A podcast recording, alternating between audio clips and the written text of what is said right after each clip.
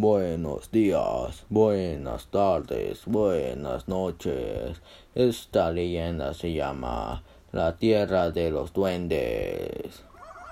Esta leyenda gira en torno a una serie de duendes determinados por recuperar sus tierras, en específico una zona llamada la Sabana.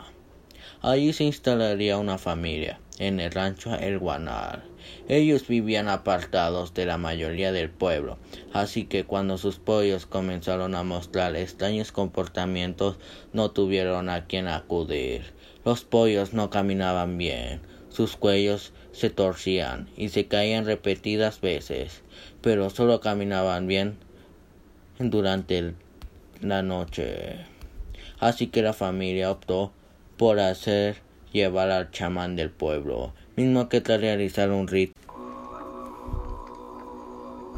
encontraría aquellos causantes eran los duendes, quien a base de jugarretas y maldades buscaban que la familia se fuera del lugar.